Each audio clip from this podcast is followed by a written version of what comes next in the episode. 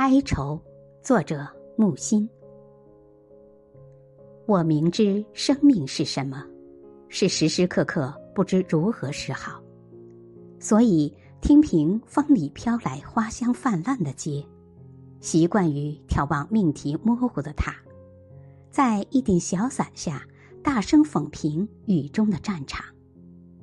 任何事物，当它失去第一层意义时，便有第二层意义显出来。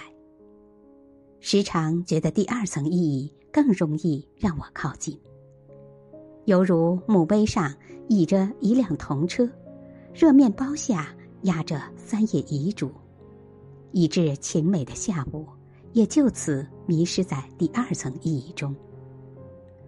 我别无异乐，每当稍有异乐。哀愁便争先而起。哀愁是什么呢？